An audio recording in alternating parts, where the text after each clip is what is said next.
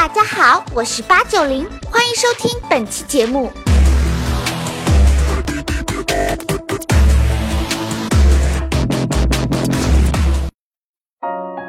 这个国家是一个江河，江河奔腾，有死水一潭，变得万物活跃。那么这个十年里面，你会发觉说，中国的经济规模啊变得越来越大。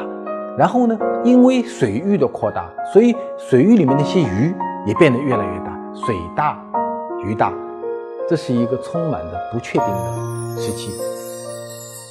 世界如此喧嚣，真相何其稀少。大家好，我是吴晓波，欢迎再次来到吴晓波频道。上一期我们讲了水大鱼大，在过去的十年里，中国的经济规模不断的扩大，中国的电子商务获得了几何级的增长。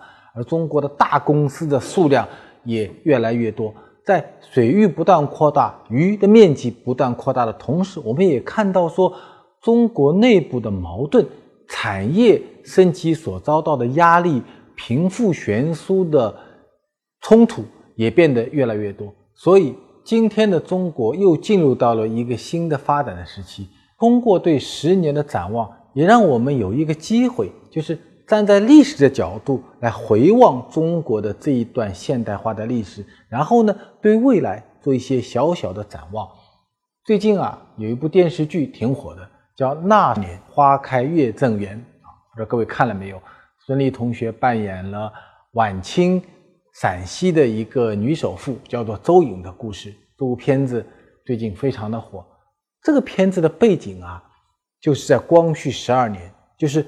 中国开始搞洋务运动的时候，所以你在这个片子中，一方面看到了很多布装店、钱庄店户部的军需单，另外一方面呢，你看到什么呢？看到了教堂，看到了步枪，看到了电报电话，所以那个是整整一百五十年前的中国。我们是一个东亚病夫，是一个农耕国家向现代文明转型的曙光时刻。我们的脑后面还挂着一根辫子。一百五十年前，即便到一百年前，你想啊，中国仍然是一个很落后的国家。在一九一八年的时候，当时北京有一本杂志叫做《新青年》，《新青年》从一月份开始出了一本杂志，说从今天开始啊，我们不再将纸糊遮掩了。不再读四书五经了，我们干嘛呢？我们写白话文。所以今天我们所有的语言的结构，我讲话的方式，我们激荡三十年这样的书的写作方式，我们的标点符号是从整整一百年前开始的，也就是一百年左右的时间。那么在这个一百来年的中国的现代化过程中，我们常常会问一个问题：说中国有一个两千年的古老的。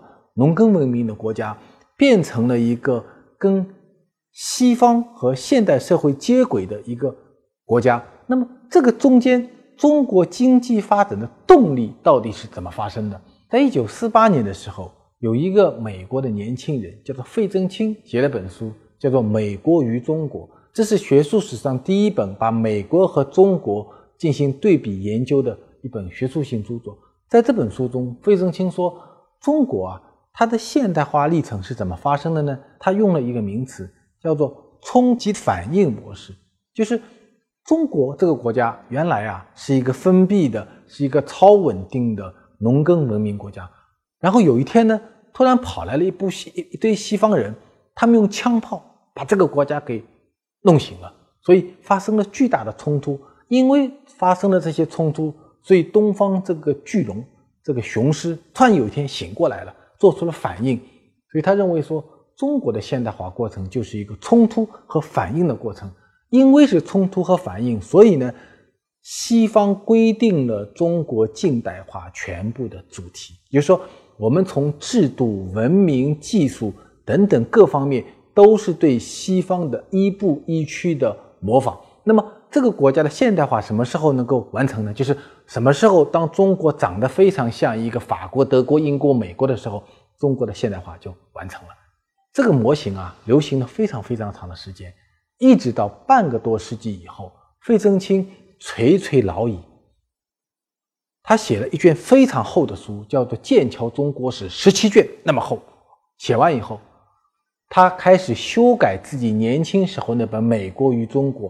在他的新版序言中，他突然说：“对不起，半个世纪前啊，那个冲击反应模式很可能是错的。”他通过半个世纪的研究认为啊，中国的本轮现代化的发展实际上是有它内在的生命和需求的动力。也就是说，中国的现代化不仅仅是被西方人敲醒的。是由他自身发展的动力和内在需求所决定的。他写完这段话以后呢，没过几年他就去世了。所以费正清到去世的时候都没有解释清楚，西方文明冲突和中国内在动力之间的交融性和矛盾点在制度层面上是怎么化解的。这个问题啊，一直困扰着中国和全球学术界非常长的时间。甚至当中国经济发展到一定阶段的时候，很多西方学者仍然认为说没有办法从制度的层面来解释中国经济的本轮崛起。比如在二零零八年的时候，也就是十年前，中国改革开放三十周年的时候，美国有一个诺贝尔经济学奖得主叫做罗纳德·科斯，他把自己家里的钱啊拿出来，在美国在他的芝加哥大学举办了一场关于中国改革开放三十年的一个研讨会，那个是历史上。学术水平最高的一次研讨会，一共去了四个诺贝尔经济学奖的得主。在会上，科斯说：“啊，说我们没有办法用西方的制度经济学来解释中国的本轮崛起运动。”所以他用了一句话来形容这个过程，叫做“中国的改革是人类行为的意外后果”。就是你看到它的成果了，但是呢，就像费正清所说的，你不知道它。跟西方制度和内在动力之间的交融点是什么？所以一直到今天，中国的经济改革在制度和理论层面上仍然存在巨大的灰色性。各位，过去十年中国经济的发展、产业的变革，仍然存在的这种缺乏顶层设计和制度解释这样的一个显著的特征。那么你问我说，郭老师，那么四十年来，一九七八年到二零一八年，四十年来。中国经济改革推动的内在的动力到底是什么呢？我想有两个现象的出现是理论界的一个共识。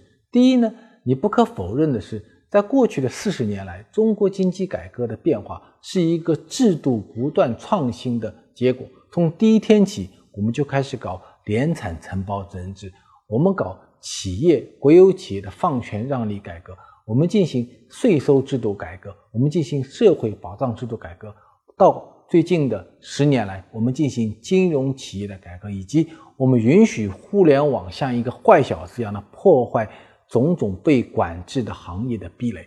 所以，十年来制度的不断的创新，从中央政府到地方政府的制度变革，是中国经济改革走到今天的一个重要的动力。但是你要知道啊。任何一个制度的变革，它都是可逆的。今天发的文件，过了两年可以不算数，后年呢，我再发一个文件。随着中经济的过冷和过热，我们的很多制度性变革会出现巨大的一个反复。总的来说呢，是前进三步，后退两步。但是啊，有一个东西的改革是不可逆的，是什么呢？是技术创新。特别是最近的十年来，我们看到。互联网经济成为了中国经济新的一个基础设施。在过去，我们讲中国产业的基础设施是什么呢？是石油，是电器，是运营商，是银行啊，这些被称为中国产业的基础设施。在这些领域中，你看到的是清一色的国字号的中央级企业。二零一七年的今天，我们说。中国今天的基础设施是什么呢？哎，出现了一些新的基础设施，它叫做电商平台，它叫做社交平台，它叫做媒体平台，它叫做支付平台。而在这些领域中呢，我们看到的是一些中国新的互联网公司的崛起，而他们的崛起的背后不是制度的问题，而他们崛起的背后就是技术不断迭代和弯道超越的过程。我想啊，面向未来，中国的经济改革仍然需要这两部分主动的和被动的力量继续往前推。我们仍然需要看到市场在资源配置中的决定性作用这句话在制度和政策层面上怎么得到落实？另外呢，我们也希望看到一些新的技术的变革有没有可能把那些垄断者手中所掌握的权利，通过弯道超越的方式让它放弃。回望过去，我们说啊，中国改革开放的上半场已经结束了，下半场正在进行过程中。那么，在未来的下半场，未来的五年、十年内，有哪些事情一定会发生？有哪些事情可能发生呢？第一件事情，在未来的十到十二年之内，中国的经济总量超过美国，成为全球第一大经济体。各位，我们是一个从四十年前的全球第八大经济体，一个国贫民穷的国家，在我们的手上花了半个世纪左右的时间，终于让它重新成为了全球的第二大经济体。这个是我们人生中。我们这一代人身上发生的最最巨大的变化，也是这个国家即将发生的最大的变化。第二个大概率发生的事情是，到十年后，中国的城市化人口将达到九点四亿人，也就是说，大部分超过百分之七十的人口将居住在城市中。当这个数据实现的时候，中国的城市化进程就结束了，开始于一九九八年的中国的城市化运动就结束了。当九点四亿人口居住在城市的时候，你会发觉一个什么景象呢？就是中国的超大型企业和以五千万人口为基础的城市群，将成为全球经济最重要的发动机之一。当九点四亿人会到城市中居住的时候，根据城市人口分布理论，接着会出现一些景象，就是未来十年内，中国将出现。十家两千万人口级的城市，二十家一千万人口级的城市，四十家五百万人口级的城市和八十家两百五十万人口级的城市。今天，中国超过两千万人口级的城市北上广深四家。那么，未来十年内，那六家是谁呢？包不包括杭州、南京、郑州、成都、重庆等等？所以，这个是中国未来十年。城市化将要发生的一个巨大的变化，同时十年后，随着百分之七十以上的人口居住到城市以后，中国将有百分之三十的人进入老年化。今天中国只有一个城市，它的人口中的百分之三十超过了六十岁，就是我今天正在录节目的上海。但是到了十年后，全国会有百分之三十的人超过六十岁，也就是那个时候啊。中国将正式步入到一个老年化社会。但各位，你想，一个国家步入老年化社会是件好事还是坏事呢？它可能带来的一个重大的变化是，产业成长和布局的模式会发生变化。十年后，一个大概率的事件是，中国的第一大产业不再是今天的房地产行业，而是养老产业。同时，十年后你会看到另外一个景象是。中国将出现全世界最大规模的一群高净值人群，也就是中国的六零后和七零后这一代人。这一代人可以说是中国改革开放以来最大的获益者人群。如果你打开胡润的那张富豪榜的话，今天排在胡润富豪榜前一千位的富豪中，百分之七十是六零后和七零后。那么这部分人到十年后将集体的步入中老年，而这部分人。到那个时候，将成为全球商品消费最大的一个消费者群体，这个是未来十年大概率会发生的事情。那么还有哪些事情是极可能发生呢？这些事情，我认为很多是技术变革所带来的新的窗口将被一一的打开。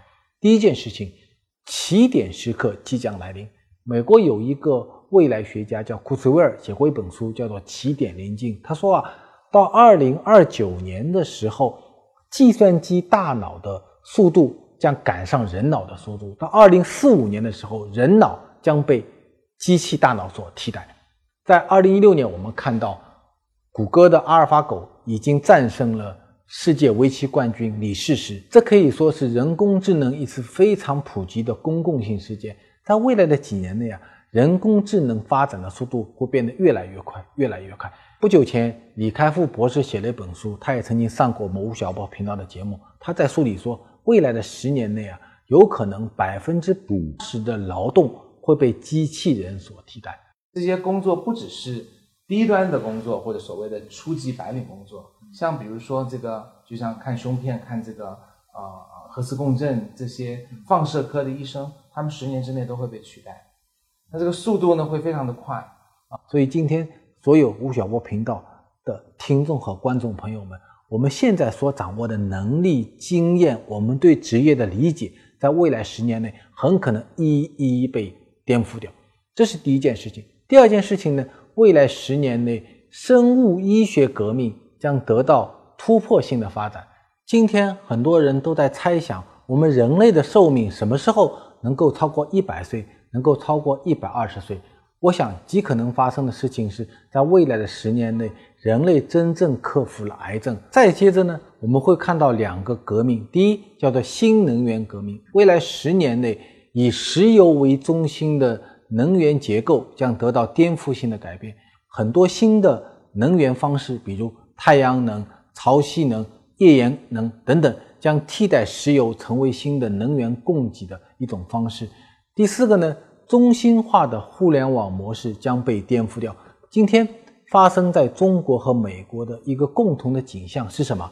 是在互联网领域里面出现了一些令人非常可怕的中心化的寡头。在美国，我们看到谷歌，看到 Facebook，看到亚马逊；在中国，我们看到腾讯，看到阿里巴巴，这些企业盘旋在所有的产业之上。他们所拥有的庞大的用户能力和资本能力，对所有的产业构成了一种压迫式的、降维打击式的现状。这就是过去二十年来所形成的中心化的互联网模型。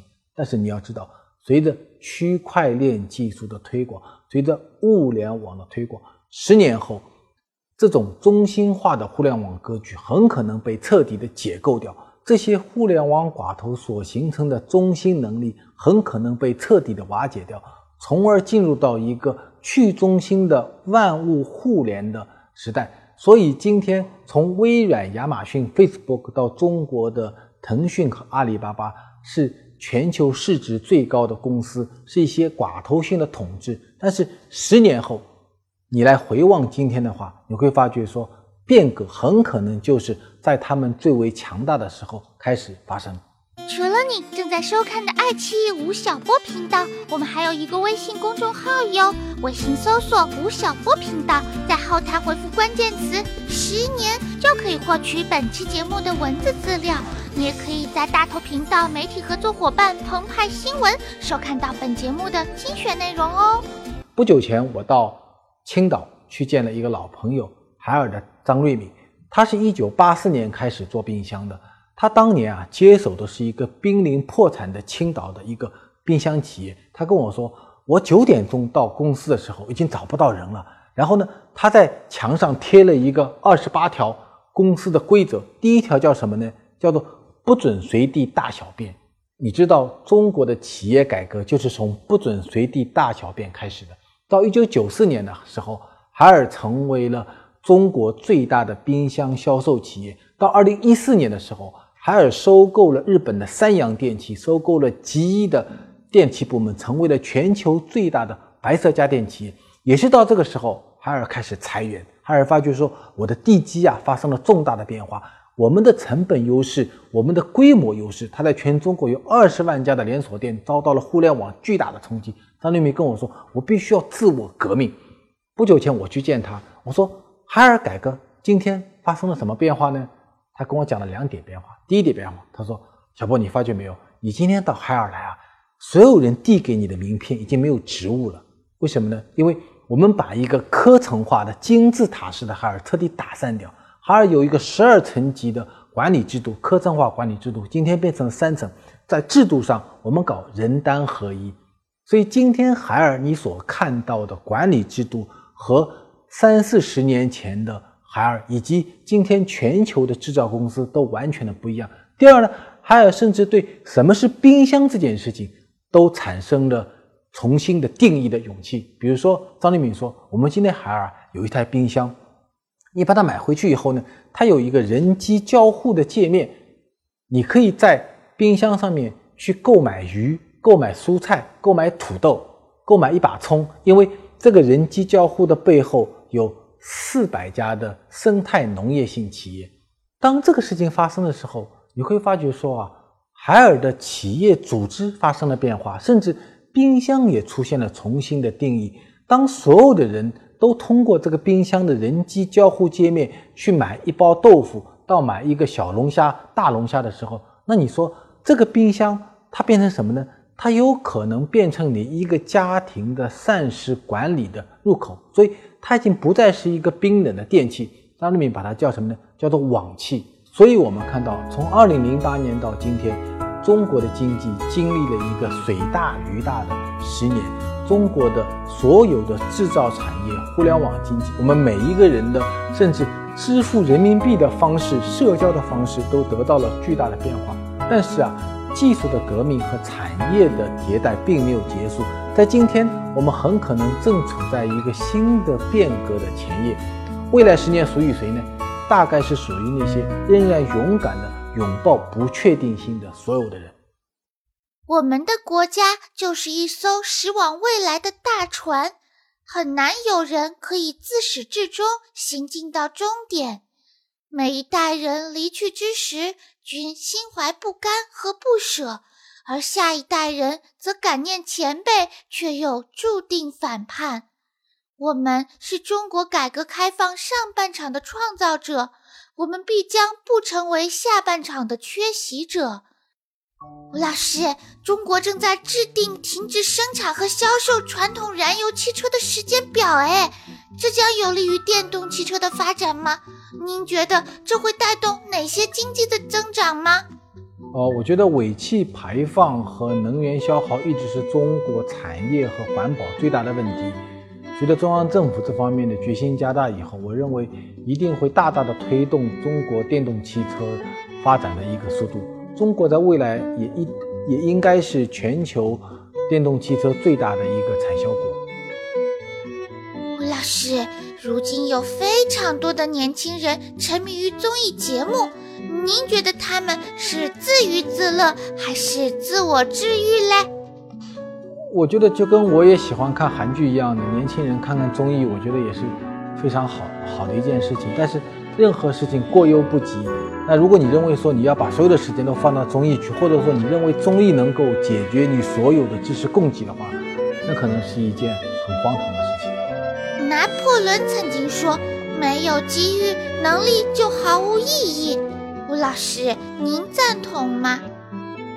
我觉得，嗯，倒过来说也是一样的，没有能力，机遇就毫无意义。所以没有任何一个绝对的事情。呃，客观老天给你的机遇和一个人所形成的能力培养之间，一定是一个相辅相成的一个过程。所以，其实，呃，我更相信能力本身。